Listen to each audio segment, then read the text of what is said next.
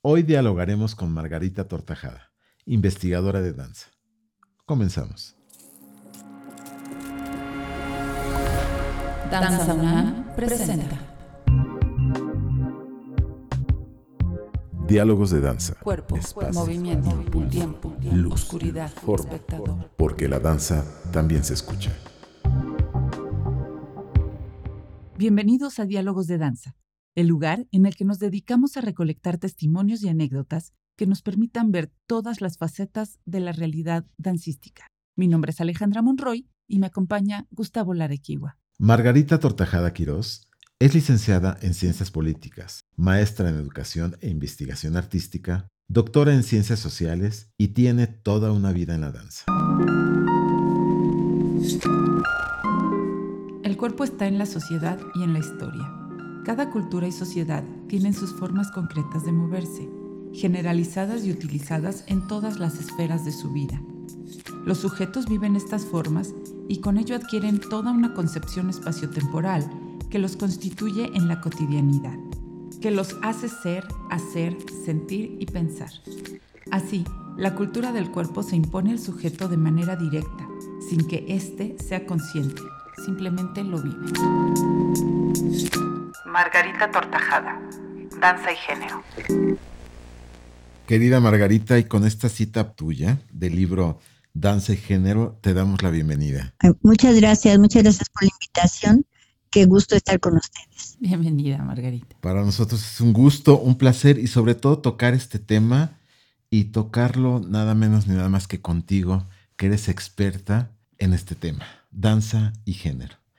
Y para arrancar, bueno, me gustaría hacerte la primera pregunta y decirte si los hombres y las mujeres consideras que son prisioneros de la cultura que se ha determinado. No, los hombres, las mujeres y todas las otras eh, posibilidades que hay, no, o sea, surgen en una sociedad y en una cultura, pero también tienen la capacidad de transformarla.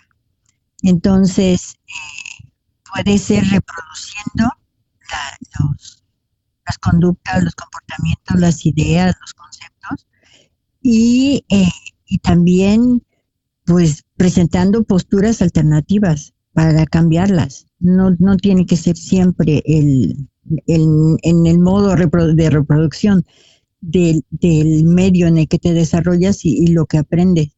Hay la posibilidad del, del cambio, siempre.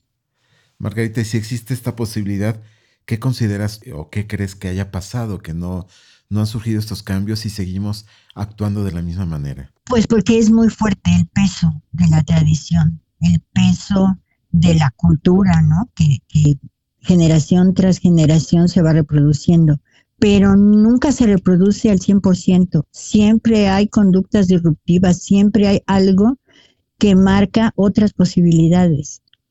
Y mientras seamos más inteligentes y estemos más abiertos a eso, será más, será más fácil que sean incorporadas, simplemente por razones democráticas. O sea, el, mundo, la cultura, las sociedades de todos, no nada más de, de las ideas hegemónicas. Todos cabemos ahí y tenemos derecho a expresarnos. ¿Y será que la danza también aporta como, como cierta energía y códigos nuevos para dar paso poco a poco a los cambios de estas construcciones sociales sobre el género? Sí, la danza es una actividad muy poderosa por el uso que tiene del cuerpo y porque es una actividad integral. Me, explico. Y eh, la danza implica el hacer, sentir y pensar. Entonces está el ser humano de manera integral en la actividad. Así es que, eh, claro que sí. Y de hecho, en, en diferentes sociedades, culturas y tiempo han surgido formas dancísticas que le han dado espacio, que le han dado posibilidad de expresión a todos esos grupos que han estado visibilizados. Y ellos tienen sus propias formas de, de vivir al cuerpo y por lo tanto de crear su danza.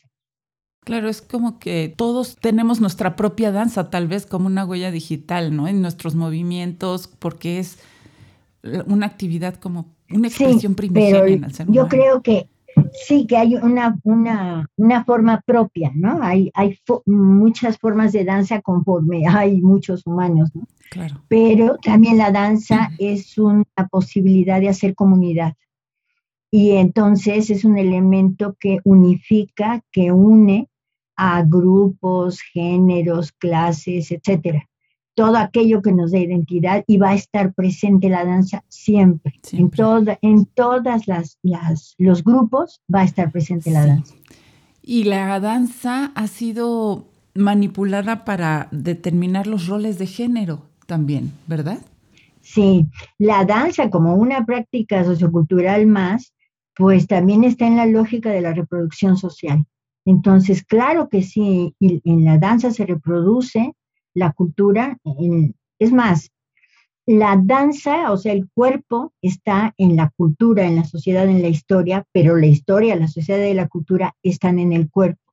No es que la danza sea un reflejo de la sociedad, sino es eh, en ambos sentidos. La danza refleja la sociedad y la sociedad refleja la danza. Entonces, claro que hay eh, elementos de reproducción social y lo vemos en, en todas las formas dancísticas pero también vemos cómo, cómo se rompen en la danza. Esa división de géneros, ese considerar lo femenino y lo masculino, los movimientos femeninos y los movimientos supuestamente masculinos, lo cual pues no es verdad, esa es una construcción, es, es una, una manera de eh, predeterminar al cuerpo, pero no es así, los movimientos son humanos, punto. Y eh, y eso de, que todo esté dividido así en géneros de femenino y masculino también es falso. Es una manera de, tratar de unificar, pero la danza y los cuerpos en sus diferentes prácticas rompen con eso, porque pues no expresan la realidad, sino que son constructos, ¿no? Margarita, yo, yo he pensado que si existe una gran diferencia entre el hombre y la mujer es la fuerza física. Tú acabas de decir que la forma de moverse tampoco determina el género, pero ¿qué, qué piensas tú al respecto, no? Si finalmente esta fuerza física sí puede influir en la diferencia entre el hombre y la mujer. Hay, hay elementos materiales, ¿no? Que, que efectivamente se expresan en, en, en los cuerpos. Entonces, eh, generalmente la fuerza física se asocia más a los varones, pero también las mujeres la pueden desarrollar. Claro. O también los trans la pueden desarrollar. Claro. No, no es, esas condiciones físicas sí existen, pero no, no pueden, eh, o sea, no son cosas que se cumplen siempre, no son reglas universales siempre hay la posibilidad de cambiar. Y muchas veces vemos a alguien bailar y decimos, baila como hombre, baila como mujer. Eso es absolutamente, pues son estereotipos, ¿no? o sea, ¿quién dice cómo bailan los hombres y quién dice cómo bailan las mujeres? No hay reglas, en cada cultura, en cada sociedad se ha construido cómo lo deben hacer y, y qué deben hacer, cuáles son los usos del cuerpo que, de hombres y mujeres pero eso es una creación, eso, eso ni, siquiera habemos nada más hombres o mujeres. Entonces, mucho menos las maneras de moverse van a ser así súper predeterminadas, ¿no? Claro. Pero sí, efectivamente, los, la, la fuerza sí es uno de los elementos, ¿no? Como la flexibilidad corporal se le asocia más a las mujeres. Pero a mí Pero eso no quiere decir que así deba ser, que sea una regla. No, incluso te, te, iba a comentar que se me ocurre que es como una, ¿cómo se llama esto? Como un truco visual un poco, porque mientras más etérea quieres verte, que flotas y todo, más fuerte tienes que ser en realidad. Exacto, ese, ese es un juego que tiene la danza.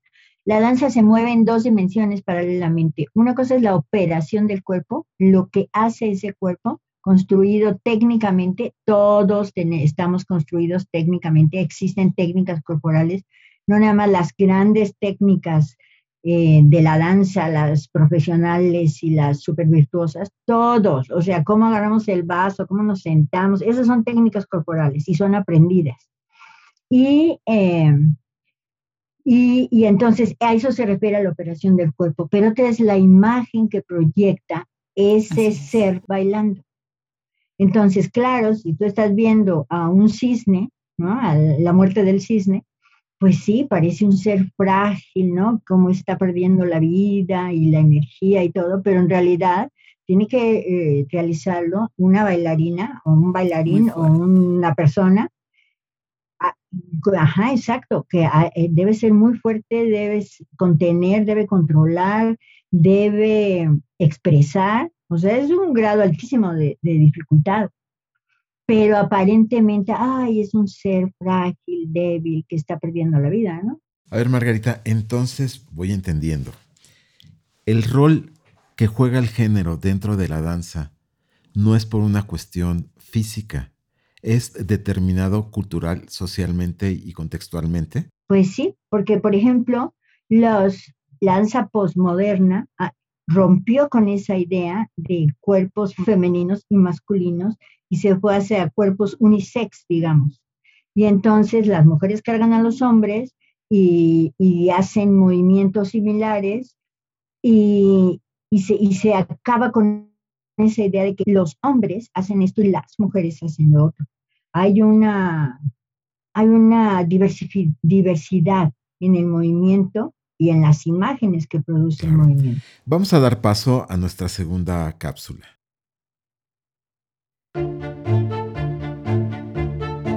Dentro de la lógica disciplinaria de la danza, las técnicas que crea y que emplea son inseparables del trabajo escénico. Entre las más tradicionales del mundo occidental se encuentra el ballet clásico, que se distingue por su rigor e identificación con la disciplina de la que habla Foucault. Precisamente contra estas técnicas se reveló la danza del siglo XX y planteó como alternativa la concientización del cuerpo, su apropiación como instrumento expresivo y de libertad y lo consideró no como objeto de disciplina, sino como un cuerpo vívido.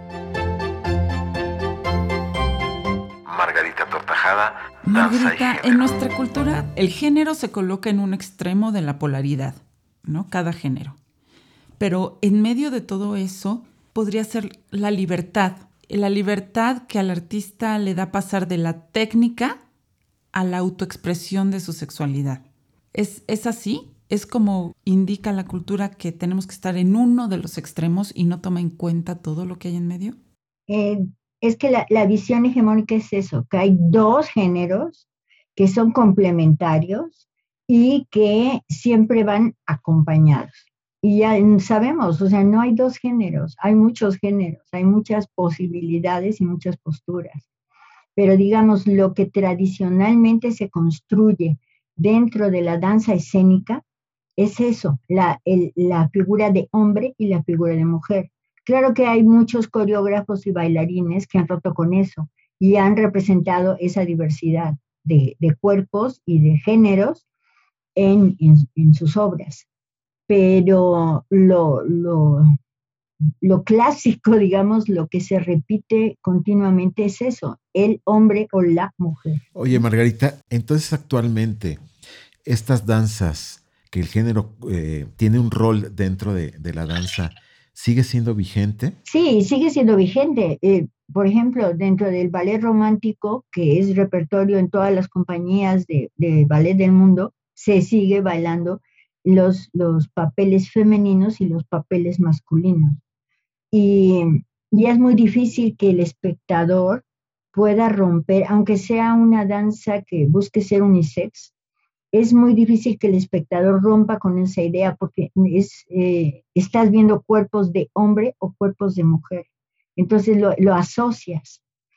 Pero, eh, pero sí hay otras posibilidades, sí hay otras expresiones y otras búsquedas. Yo pienso en artistas como Jaime Razo, o como Lucas Avendaño, que han trabajado como ejemplo, ¿eh? porque son varios los artistas que están trabajando, que eh, han tomado la, figura del mushe y lo baila, bailan al mushe. Y el mushe en sí mismo es femenino y es masculino. Es otra forma de vivir la sexualidad, otra forma de vivir el género. Entonces, pues la danza eh, necesita también esos otros cuerpos.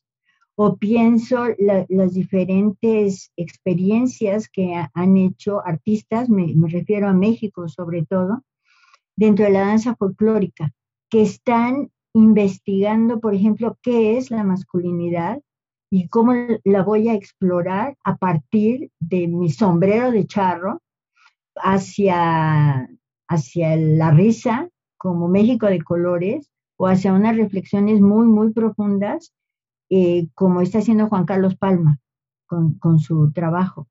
Entonces, claro que hay nuevas posibilidades y claro que hay conciencia de que debe una necesidad de romper con ese, esa idea de que hay dos géneros y que hay dos formas de moverse y que uno al otro se necesita y que son complementarios. O sea, sí hay, sí hay nuevas propuestas, nuevas ideas y una conciencia de que hay que explorar. Tendrá que ver también mucho con la identificación Sí, no, me refiero a lo siguiente, la identificación. Ahorita mencionabas que eh, sigue vigente esta danza eh, de, géneros, de, complementación de género, sigue vigente porque hay hombres que ven bailar a hombres, mujeres que ven bailar a mujeres, y finalmente me surge la pregunta, eh, ¿juega un papel determinante la identificación que sienta el espectador con los bailarines?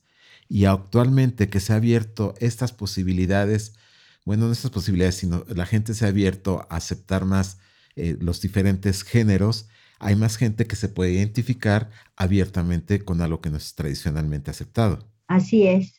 Por eso pueden ser tan exitosas esas propuestas, porque están por fin visibilizando a un sector de la sociedad que nunca se había visto en, el foro. Porque eso vas a la danza. Tú vas a verte en los cuerpos de los que están ahí enfrente tú vas a percibirlos por medio del tacto sobre todo para que te emocionen, para que aprender algo, para conocer, para autoconocerte. O sea, tú, tú vas al, teatro, y estamos hablando de la danza escénica, no nada más de, las otras formas donde claro que obviamente eso sucede si vas, si eres un danzante, ¿no? Sino en, el teatro tú vas a, compartir ese momento, vas a, eh, a, a buscar esos esas eh, relaciones que tú tienes con, el artista que está frente a ti. Tú le das y él te da, ¿no? Es un convivio. Entonces, eh, si, si hay por fin artistas que rompen con esa concepción de dos géneros, esa concepción hegemónica, todos aquellos que no habían tenido espacio, que no habían sido eh, representados, pues por supuesto que se sienten identificados o, pueden criticar o pueden no estar de acuerdo, lo que sea, pero hay un espacio para ellos y no nada más reproducir lo que siempre se ha hecho durante siglos. Que claro, no es que nada más se haya hecho eso, pero es lo hegemónico. Entonces es lo más común, lo que más se conoce, lo que más se difunde, lo que tiene más prestigio. ¿Y crees que hay una tendencia actualmente en, en presentar más propuestas de este tipo? Sí, yo sí, yo sí creo y, por eso es tan emocionante ir a ver a, diferentes grupos, no nada más porque están experimentando con técnicas, con propuestas, sino con cuestionarse esa, esa diferencia de género, de, que es eh, que todos, todos tenemos que hacernos esas preguntas. ¿Qué es lo que hacemos? ¿Quiénes somos? ¿Estamos reproduciendo nada más sin concientizar lo que estamos haciendo? Piensa, por ejemplo, en el voguing, ¿no? ¿Qué están haciendo esos chavos y esas chavas? ¿Qué es, qué es, lo, que, qué es lo que buscan? Pues expresarse a través del cuerpo, expresar su diversidad, todos los caminos que pueden, eh, que pueden transitar y no repetir nada más. Si repiten, que sea porque están de acuerdo, ¿no? No porque es lo único que hay o porque no tuvieron espacio para experimentar. Claro. ¿Y consideras que la danza contemporánea es el lugar idóneo para, para que explote? ¿O crees que también pueda llegar a tener influencia tanto en el folclore o en, el ballet clásico? En todos, en todos los, los géneros de la danza escénica y en todas las formas dancísticas que existen. En todas hay esa posibilidad. Hay, eh, pienso por ejemplo en los danzantes, ¿no? Que uno dice son danzas que son milenarias y que se han mantenido a través del tiempo. Bueno, primero porque todo el tiempo están renovando esa, esa tradición, o sea, siguen siendo vigentes, te siguen hablando, le siguen diciendo. Pero, ¿por qué los danzantes eh, transforman su indumentaria? ¿Por qué se visten de superhéroes, por ejemplo? Porque están buscando otras maneras. Aunque parece que es la tradición, pero es una tradición renovada y en búsqueda constante. Y pues imagínate en la, en la danza escénica, que esa es la idea del artista, no repetir, ser original, estar cambiando, dar nuevas visiones, pues mucho más, ¿no? Entonces la, la danza escénica da muchísimas posibilidades en todos los géneros. Eh, lo que pasa es que no se conocen todas las propuestas, no, las, no, las, no tenemos acceso a todas, pero sí hay, sí hay eh, esa búsqueda en, el ballet, en la danza contemporánea, en la danza folclórica, en la danza española, en, todo, en el tango, en todas las formas teatrales de, danza. Hay esa búsqueda de, de explorar al género, de representar los géneros en toda su diversidad. Hasta podría ser como también, surgen como rescates de identidades, ¿no? Eso es lo que yo siento cuando veo a Lucas Avendaño, por ejemplo. Sí, o sea, él quiere hablar de sí mismo, quiere hablar de la realidad de su gente, de su comunidad, de, de, quienes no tienen voz en, esa danza escénica hegemónica. Y, es de una belleza impresionante. No porque sea transformador, rompe cánones, bueno, sí rompe con, eh, con, códigos estéticos, pero también es estético, también busca la belleza, también busca la perfección, también busca el virtuosismo. Cuando decimos otras danzas, no quiere decir que está todo mal y que es improvisado, no necesariamente. Y si es así es porque también están rompiendo con las técnicas y las formas tradicionales de hacer la danza escénica.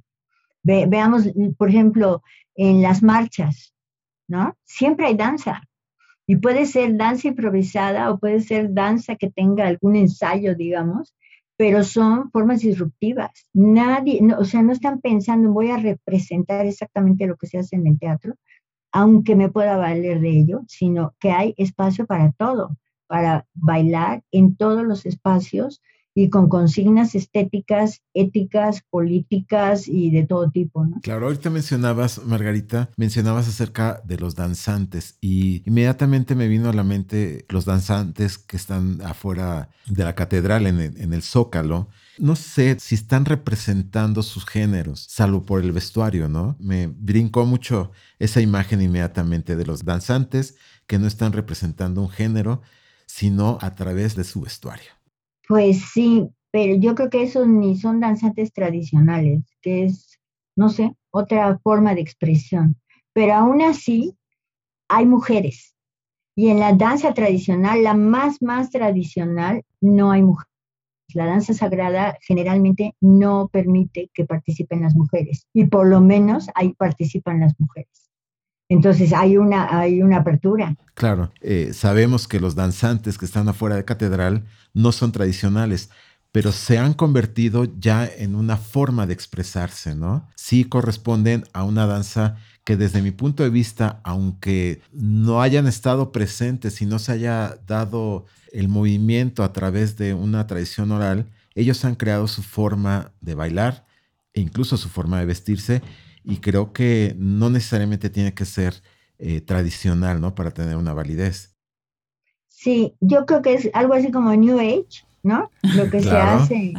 Por ejemplo, en Estados Unidos, ¿no? Cómo se han, eh, se han establecido esas formas tradicionales de danza y tiene esa onda New Age. Y hay hombres y hay mujeres, pero están involucradas otras cosas además de la tradición, ¿no? Entonces, quizá yo nunca, o sea, nunca me he acercado a esa dancística, pero sí es muy intrigante, porque al final de cuentas, para mucha gente acaba siendo como la representación de lo tradicional. Sí, definitivamente. Sin cuenta a los danzantes verdaderos, entre comillas. Claro.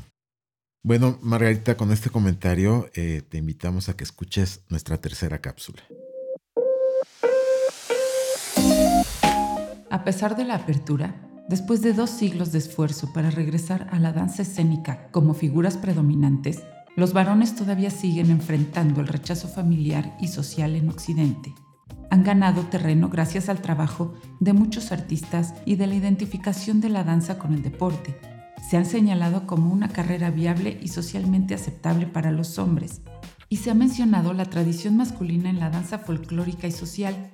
Todo ello para legitimar este arte como una actividad viril y reproductora de las masculinidades hegemónicas. Margarita Tortajada, danza y género. Bueno, pues yo creo que la danza es un ejemplo de que eh, a pesar del patriarcado, los varones también sufren porque está determinado su papel sexual en la sociedad y pues también les ha tocado luchar en la danza. Es así, es lo que a lo que te refieres, ¿verdad, Margarita, en la cita que acabamos de escuchar? Sí, es que el género lo cruza todo, ¿eh? Todos los discursos, todas las conductas, el género está presente en todo. Entonces, eh, eh, tiene que ver hasta con las esferas de la vida. Y si, por ejemplo, se decide que la ingeniería, aunque se diga en femenino, la ingeniería es una actividad de hombres, de varones, muy viriles, y no de mujeres. Y que la danza, la danza escénica, ¿eh? porque la tradicional sí es una actividad de, hombres, que la danza escénica es una actividad más femenina. Y entonces los bailarines eh, que se dedican a, esa práctica se la ven durísima, durísimo, ¿no? Por el rechazo familiar y social que tienen que saltar para poder desarrollarse como, como artistas. Pero, eh, pero lo han logrado, ¿no? Y, si bien en, las, en las diferentes formas de danza se acepta a los varones y en la escénica se les rechaza, pues aún así se han mantenido, igual que las mujeres. O sea, la danza de por sí es una actividad que es considerada como de segunda por el uso eh, primario que hace del cuerpo. Y en esta sociedad donde hay esa división de mente-cuerpo y las actividades del cuerpo son como las asociadas al pecado, yo qué sé, ¿no? en, las, las ideas que se tienen, sobre todo en Occidente, la, la, pues la danza, pero la danza escénica, la profesional, la que vives de la mirada y del deseo del otro, del espectador y espectadora, esa sí no, no, no tiene aceptación en términos generales. Pero bueno, ya si van a aceptar a unos a otras, pues a las mujeres es más fácil que tengan eh, un espacio para desarrollarse y para los varones es muy difícil, ¿no? Pero hay razones por las que sucede esto. Primero por esa relación que tiene del cuerpo, pero también porque es una actividad pues con poco prestigio social y por lo tanto no permite que los varones, ni las mujeres, ni nadie vivan eh, con cierta estabilidad económica. Entonces, es una actividad que impide que los hombres desarrollen esas ideas que se tienen de lo que es ser eh, masculino, de lo que es ser poderoso, y una de ellas es ser, es ser proveedor. Y entonces, si ni siquiera ganas para pagar la renta, pues no vas a ser proveedor de nada. Claro. Y entonces también es una de las razones porque la danza es considerada una actividad no, no, pues no acorde, ¿no? Con, los hombres, aunque esté reproduciendo las masculinidades hegemónicas dentro de la, de, en el teatro, pues, en las obras, en las coreografías. Así es que por eso yo digo que los bailarines y las bailarinas, pero en este caso estamos hablando de los varones, pues son seres extraordinarios que tienen que vivir todo el tiempo con esos estigmas y luchando socialmente por tener un reconocimiento, una aceptación y que se les eh, considere como trabajadores de la cultura, como artistas que tienen que decir, que hacer, que expresar, que enseñar a los demás y que tienen derecho a tener una vida digna, porque la danza es una actividad y un arte dignos, ¿no? Y es algo con lo que hombres y mujeres se tienen que enfrentar continuamente. Qué bueno que lo mencionas así como una actividad digna, ¿no? Y creo que es muy importante que resaltemos este concepto de la dignidad que te deja o lo digno que eres al trabajar dentro de la danza o ser bailarín, ¿no? se me hace muy interesante que lo menciones así. Es una actividad digna. Y también me recuerda ahorita algunos programas anteriores que tuvimos la oportunidad de platicar con Carmen Bojorques. Eh, ella nos comentaba que también en la escuela, en la escuela nacional, existía ese problema de que los padres no quieren que los varones eh, asistan a la escuela y sean bailarines profesionales, ¿no? Pues claro, ningún papá va a llevar de su mano al niño de 10 años, quiero que sea bailarín. Primero porque ni ha de saber quiénes son esas grandes figuras, ¿no? Que pueden ser inspiradoras para realizarte en esa actividad. Y segundo por esos miedos, ¿no? De, los estigmas sobre la sexualidad de los, de los bailarines y sobre eh, esa eh, posición indigna socialmente que, que, pues, que tienen que vivir todo el tiempo, ¿no? Esa es una de las preguntas que todos los papás le hicieran a los bailarines que yo he estudiado, de la generación de bailarines que surgieron en los 50, que fueron así como los que se lanzaron, por fin, sí quiero hacer danza, ¿no? Como Todos los papás estaban preocupados, ¿y de qué vas a vivir? Claro. ¿No? ¿Cómo vas a mantenerte en la vida? ¿Cómo vas a mantener a una familia? Fíjate qué tremendo, ¿no? Pero ha habido como, ay, yo creo que hay mayor aceptación ahora. Lo quiero creer. No, yo creo porque que sí. hay más, porque hay más bailarines y porque pues ellos mismos se han construido otras formas para sobrevivir, para trabajar manteniendo la dignidad de su arte y de su profesión. Sí, Margarita, y digo independientemente porque hay más bailarines este, varones, yo creo que también es importante esa apertura que se da hacia las preferencias sexuales. Yo siento que empieza a haber un poco más de respeto hacia una preferencia sexual y que tiene que ver con ese estigma negativo que se tiene hacia la danza. Entonces, finalmente, como ya eh, se empieza a romper, no digo totalmente, pero se empieza a romper ese, pues sí decirlo con sus palabras, esa homofobia, eh, pues ya no, y, la danza fue, eh, ha sido relacionada con la homosexualidad en el caso de los hombres, como que se ha roto y ya la gente pues lo acepta más. No, no, no, no sé si consideras lo mismo. Yo creo que sí. En México esa apertura empezó en los años 70, donde eh, a nivel mundial, pues, hubo una apertura hacia las actividades del cuerpo y en específico de la danza como actividad profesional, eh, surgieron grandes figuras como los rusos que huyeron de la URSS, y, em, y hay, eh, cada vez ha habido mayor, eh, bueno, mayor inteligencia, ¿no? Para entender que somos diversos, que, que somos más, que, que no, no, no hay reglas que cumplir, salvo las que te dan paz, ¿no? Las, las que pueden mantener una, una situación cordial en la sociedad, pero que todo el mundo tiene derecho a expresarse y también los varones a bailar. Bueno, Margarita, pues si gustas, podemos ir a nuestra última cápsula. La mirada implica una posición de poder. El que mira posee la imagen y la reelabora desde su experiencia y contexto, sin que el productor de la imagen tenga control sobre ella. Así, el cuerpo y sus discursos están sujetos a esta relación de desigualdad entre el que baila y es visto, y quien ve y resignifica esa danza.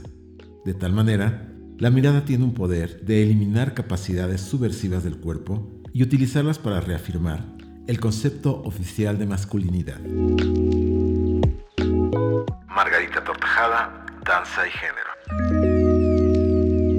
E, este párrafo es muy, muy interesante, porque ¿qué puede esperar un artista sobre lo que expresa o algún activismo que pudiera motivar su creación si el mensaje también depende de la construcción mental del observador? Porque la gente no ve lo que no conoce, entonces de repente puede ser desalentador, ¿no?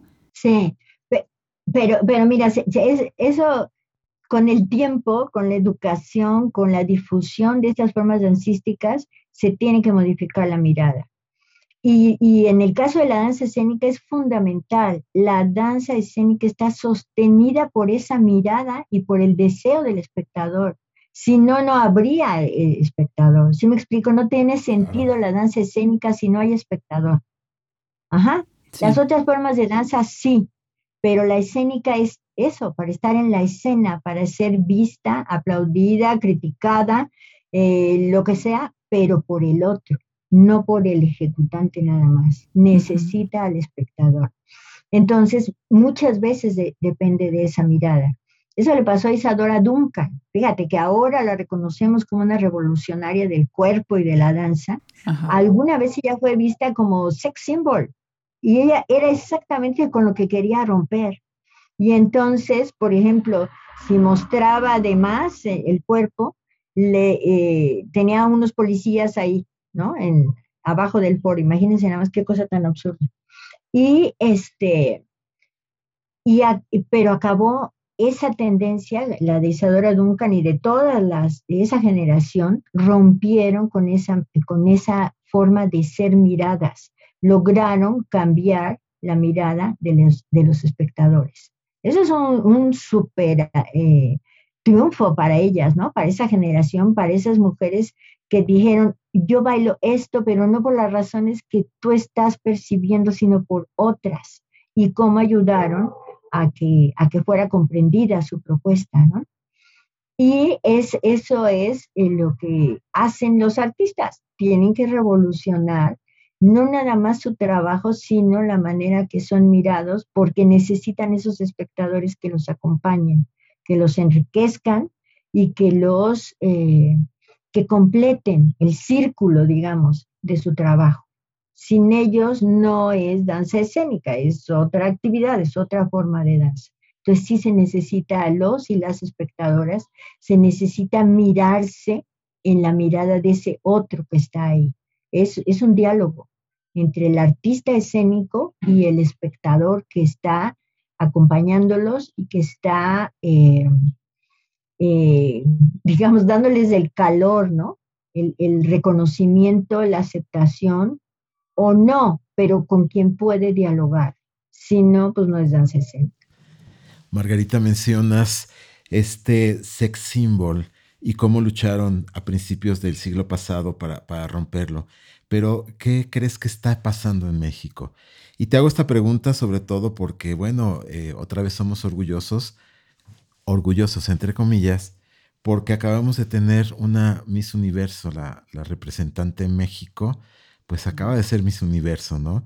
Entonces, ¿dónde está parada la mirada del mexicano, de México, hacia ese sex symbol? Ay, no sé, no tengo idea. Mira, primero que nada, no creo que podemos hablar de el espectador mexicano. Hay muchos espectadores, muchos eh, grupos que ven diferente habrá quienes están muy orgullosos de que la Miss mexicana sea la universal ahora. Imagínate nada más del universo, es la más bella de Venus, de Plutón, de todo, del universo. Bueno, y, pues sí, qué padre que sea una mexicana, ¿no? Pero habrá también quienes vean eso como algo absolutamente frívolo, vacío, comercial y sin, y sin sentido, porque ¿cómo vas a medir la belleza con los parámetros de quién, quién lo establece. Hay muchas formas de belleza, hay muchos eh, colores, hay muchos tamaños. ¿Quién decide que la más bella es esta chava de Chihuahua? Además es de Chihuahua, ¿a poco no? No sé. No sé. sí, sí, creo que sí, es de Chihuahua. Este, y, y, y, y entonces hay otros espectadores que lo verán con, o se estarán de acuerdo habrá otros espectadores que ni siquiera van a voltear a ver, que no su mirada no va a poner atención en eso, sino en otras, en otras creaciones, en otras formas, en otras representaciones de la belleza de la danza, del cuerpo, de, las diferentes actividades.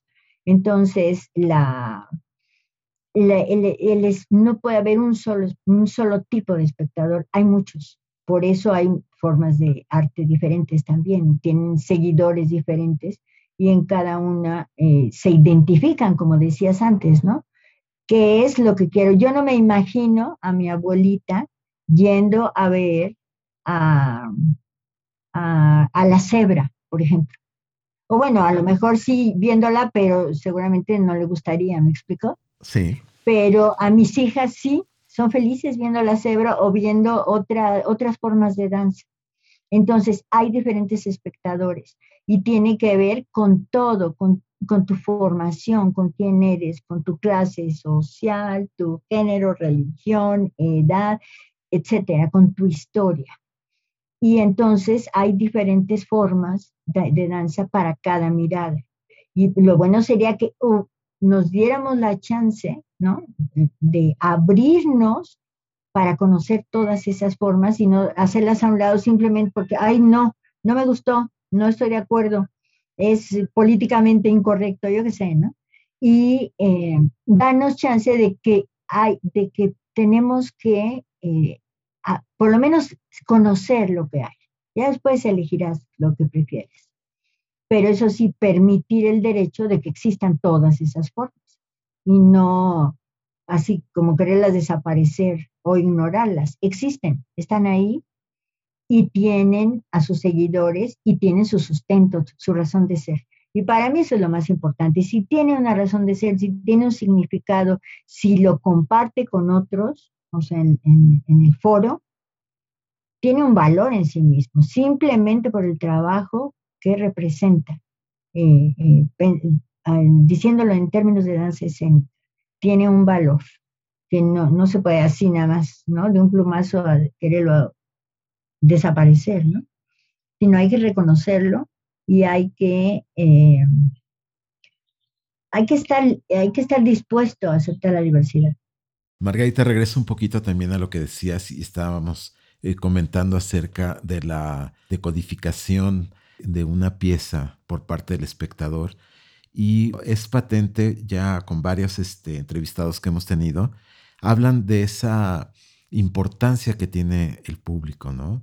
La gran importancia que tiene el público ante la danza escénica. Y en un momento dado hablábamos de de que nos hemos encontrado muchos casos de algunos creadores que dicen que el público no les interesa y no quieren ser complacientes con el, con el público. ¿Qué piensas tú al respecto?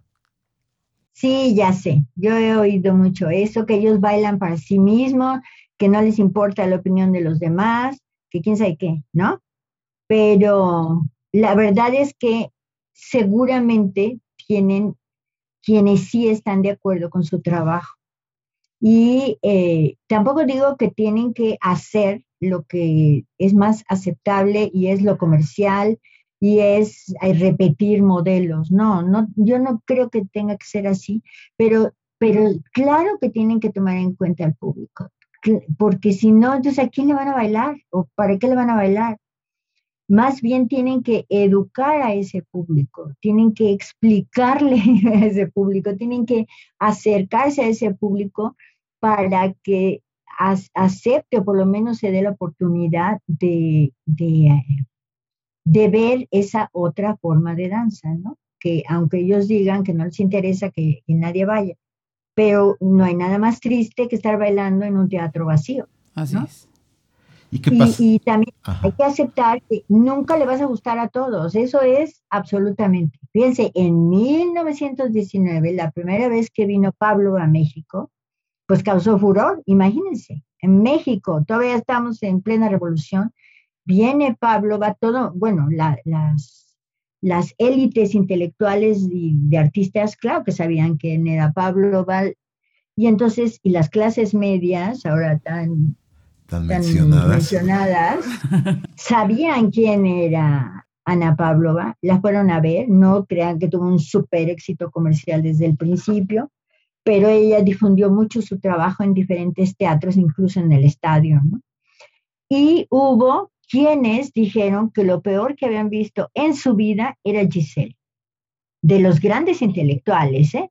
Y, porque lo que querían ellos es ver la propuesta del ballet moderno, la que había surgido de los ballets rusos de Aguilera, que estaban creando nuevas formas de danza, nuevas eh, nuevos argumentos, nuevas músicas, otra, otra que no repetía el romanticismo. Y había quienes estaban cerrados y que a fuerza tenía que ser Giselle, porque Giselle es la obra más importante del ballet romántico y entonces la aplaudían. Entonces, imagínate, ni siquiera haber acuerdo en Giselle en ese momento, ¿no?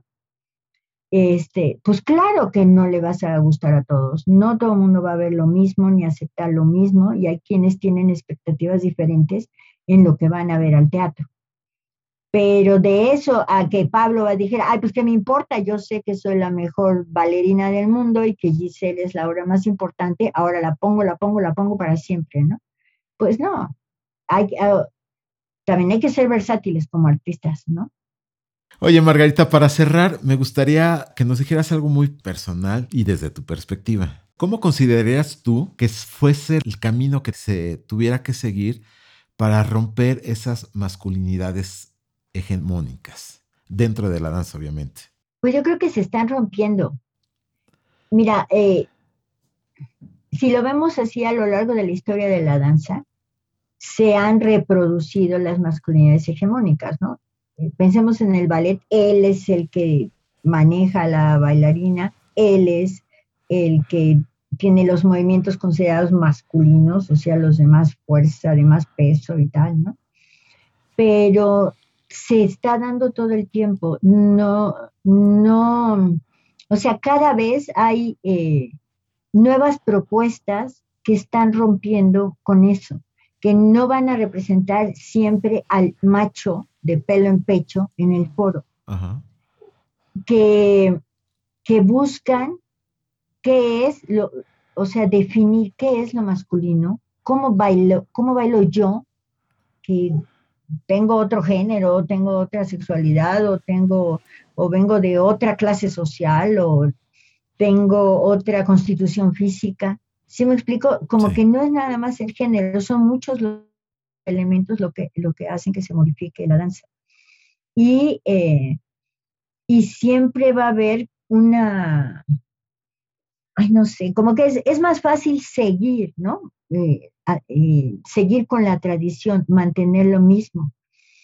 Pero sí, sí hay muchas propuestas que están buscando romper con eso, con lo que es lo reconocido, lo aceptado, lo prestigioso y buscar por otros caminos, con público y sin público.